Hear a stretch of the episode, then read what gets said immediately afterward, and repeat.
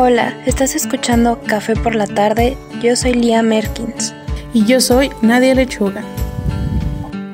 Nos estás escuchando en tu estación de radio preferida, elhumanista.net.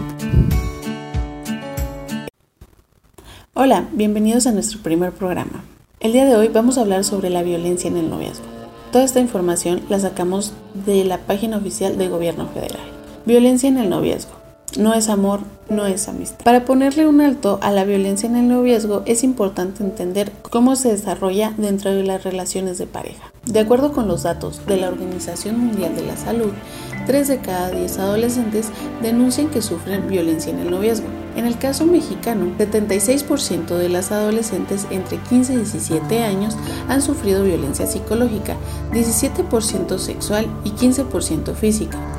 Encuesta Nacional sobre la Violencia en el Noviazgo, el maltrato suele comenzar con conductas de abuso psicológico difíciles de identificar porque están enmascaradas con apariencia de cariño y afecto. Estos comportamientos restrictivos y controladores van socavando la capacidad de decisión y autonomía de las mujeres. La censura de su manera de vestir, en sus amistades, sus horarios. A continuación les van a dar algunos ejemplos de estas conductas mi compañera Lía. Con el paso del tiempo, estas conductas producen dependencia y aislamiento, pero no se perciben como agresivas o alarmantes, puesto que se interpretan como pruebas de amor, desarrollando así una situación de vulnerabilidad por parte de la mujer hacia el hombre. Primera fase. Acumulación de tensión. En esta fase, el maltratador logra confundir a la víctima al desaprobar cualquiera de sus comportamientos. Esto provoca que la víctima busque alternativas para solucionar lo que está pasando. ¿Cuál es el motivo de esa actitud por parte de su pareja? Sin embargo, el comportamiento del maltratador se vuelve más agresivo propiciando insultos y menosprecio a cambio. Ante esta situación, la víctima queda paralizada sin saber qué hacer el sentimiento de culpabilidad irá creciendo, perpetuando en la víctima la responsabilidad de la situación que se vivió y logrando por parte del maltratador el control y la dominación de su pareja a toda costa. Fase de la explosión violenta. Es la número 2. Se producen los malos tratos físicos, golpes, patadas, puñetazos, agresión sexual. De igual manera se darán amenazas para su vida e integridad física. En esta etapa, la mujer puede morir a manos del hombre, puesto que se encuentra impotente y frágil sin saber qué hacer. Ha entrado en la llamada indefensión aprendida, debido al tiempo que estuvo sufriendo maltrato psicológico por parte de su pareja. De igual manera, en esta etapa es donde la víctima busca ayuda al ver que su vida está en peligro. Sin embargo, él la buscará para pedirle perdón y ella muy probablemente lo acepte debido al amor que le tiene. Fase de luna de miel o conciliación. El maltratador intenta reconciliarse con su víctima adoptando el rol de hombre bueno y generoso, prometiéndole que nunca más volverá a hacerlo. Su actuación es tan buena que la mujer cree cierto su cambio. Escalada de violencia, fase número 4. Una vez conseguida la confianza de la víctima, comenzará de nuevo el ciclo de la violencia, pero con una diferencia, que en este caso la violencia será más grave y las etapas acortarán llegando a desaparecer la de conciliación. Cabe mencionar que durante estas fases para que el maltratador pueda tener el control de la mujer, causándole miedo y dependencia, recurre a las siguientes tácticas. Aislamiento de toda relación familiar, social, amistades, evitando que la mujer pueda tener criterios o pedir ayuda. Desvalorización personal, causando baja autoestima e inseguridad. Ejerce actitudes micromachistas, impidiendo que la víctima pueda preocuparse por sus propios proyectos. Algunos de los ejemplos de los micromachismos son el rosa es para las niñas y el azul es para los niños. Qué suerte que tu marido te ayude en la casa. En el restaurante, normalmente la cuenta es para el hombre. La mujer es invisible en el taller. Un hombre y una mujer no pueden ser amigos. Ser madre y tener una carrera profesional. Son dos cosas que no pueden ir de la mano, según estos micromachismos. Mediante violencia física se intimida a la víctima creando un estado de pánico y terror. Culpar a la mujer mientras que el agresor se hace la víctima. Esto lo hace mediante chantajes emocionales. Muestras de amor y afecto que crean una dependencia emocional.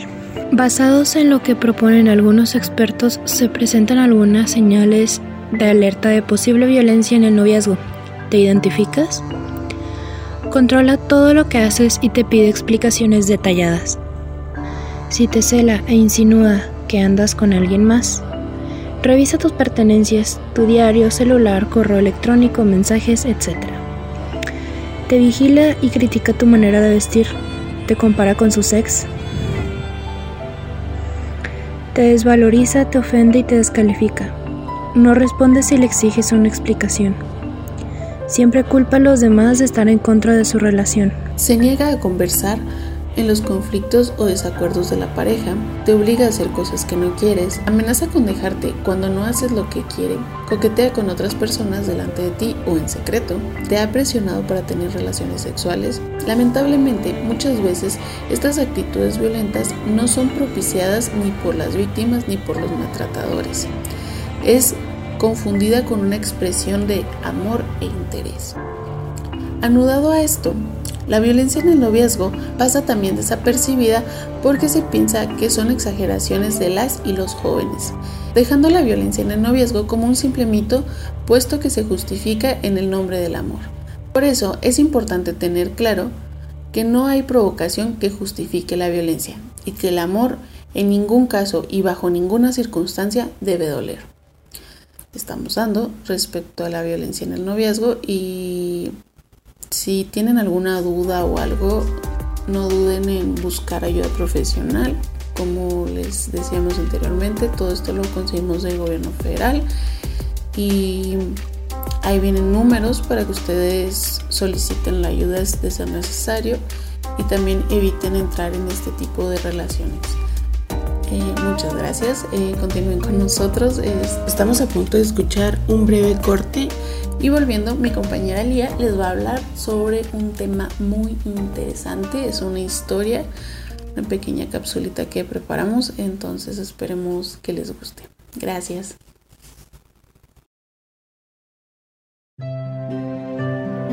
En la Facultad de Filosofía y Letras contamos con las licenciaturas en Periodismo, Lengua Inglesa, Ciencias de la Información, Letras Españolas, Filosofía e Historia. No dudes en formar parte del Orgullo Watch.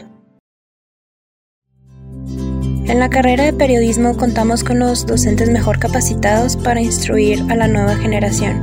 ¿Qué esperas para formar parte?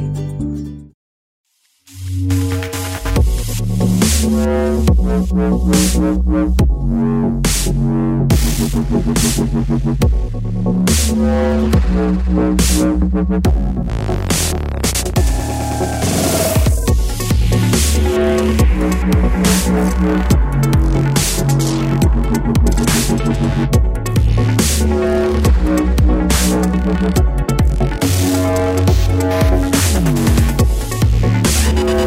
like a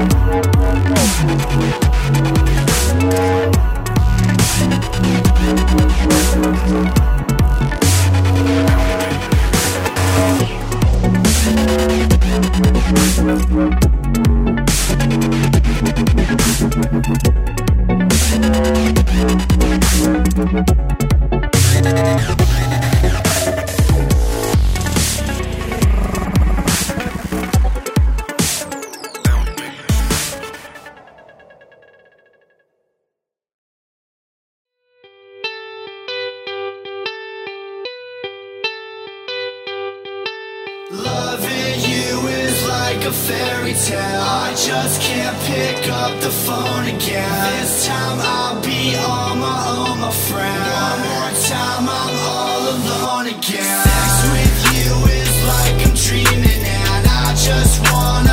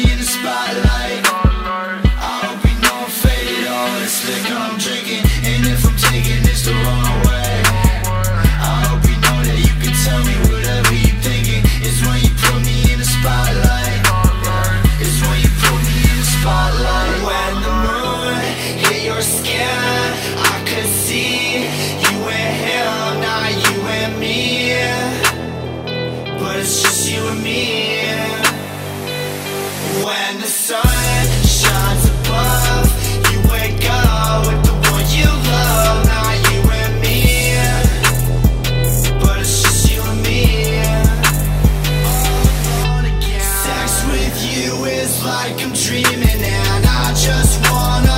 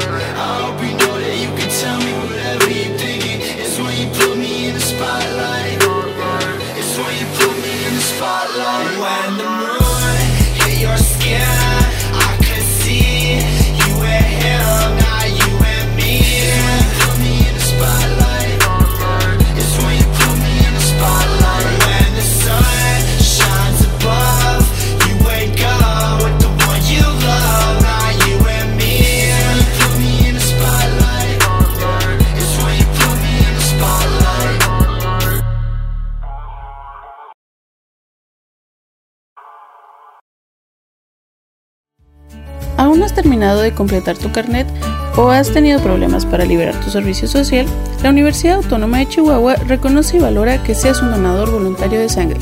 Por ello, con esta acción altruista podrás liberarlo. Consulta las bases en la página de tu facultad. Orgullo de ser Huacha. Elhumanista.net. Visítanos en nuestras redes sociales y no olvides seguirnos. Es un espacio dedicado para ti.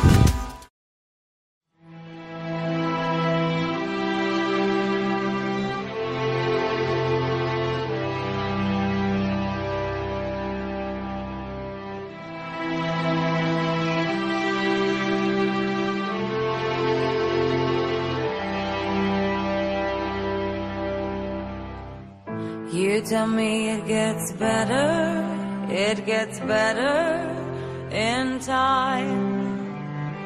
You say to pull myself together, pull it together, you'll be fine. Tell me what the hell do you know? What do you know? Tell me how the hell could you?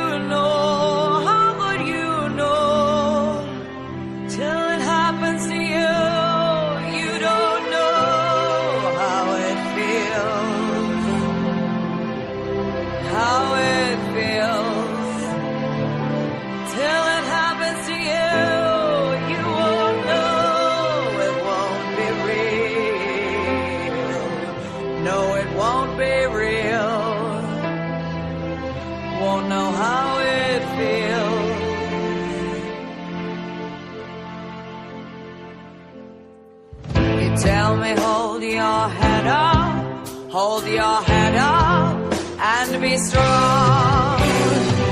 Cause when you fall, you gotta get up, you gotta get up and move on.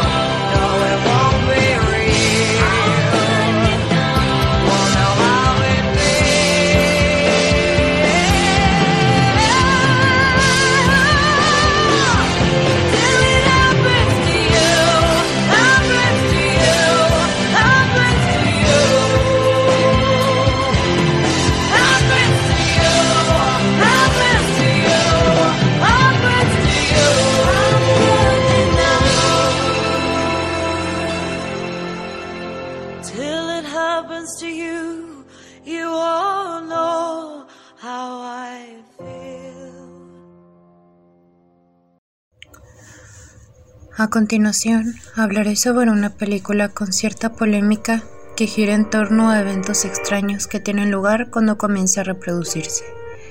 Y esta es Antrum. La historia comienza así. Dos hermanos adentran al bosque en busca de una ruta hacia el infierno, con el objetivo de encontrar el alma de su mascota. Cabe destacar que el estilo de grabación es clásico de los años 70. La primera proyección del filme fue en Budapest. En este festival de cine se reportaron 56 muertes entre la audiencia.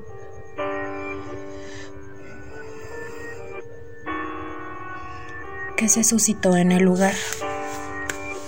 Dicha noticia fue plasmada en un diario turco. También se han reportado que varios espectadores, tanto de Europa como de Estados Unidos, han encontrado su fin luego de ver esta película, y con ello las especulaciones se expandieron por Internet, en donde se advertía que el largometraje estaba maldito y que no debía ser visto. Pero claro, nunca faltan los intrépidos que se aventuran y de buen grado asumen los riesgos. Para que la maldición se active, se ha de hacer lo siguiente. Mientras disfrutas del macabro filme, para que la atmósfera se mantenga, se recomienda verla de noche, obviamente. Se ha de estar pendiente del minuto 16 con 24 segundos exactamente. Y pronunciar esta frase, avisus avisum invocat, que significa llamada profunda en latín. Ahora solo has de terminar de ver la película y prepararte para lo peor. Durante la película se llegan a ver símbolos eh, incluidos de una forma subliminal o demasiado discreta. Algo a resaltar es que el triángulo tiene cierto peso en Antrum, ya que se hace una abierta burla a la Santa Trinidad de la de la religión católica. También que el ver esta película es una invitación para el demonio Astaroth a que se una al juego. Este demonio es uno de los grandes duques del infierno. Y su y llega a ser plasmado como el uh, omite eso porque se me fue el rollo.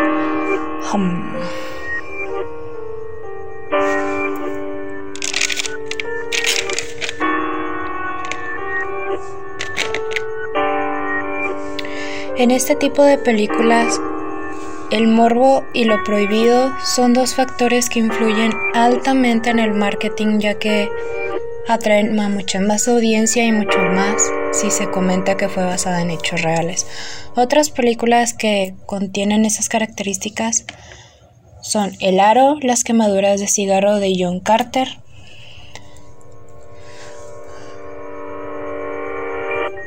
También está Plotterhaste, el bebé de de Rosemary, entre otros.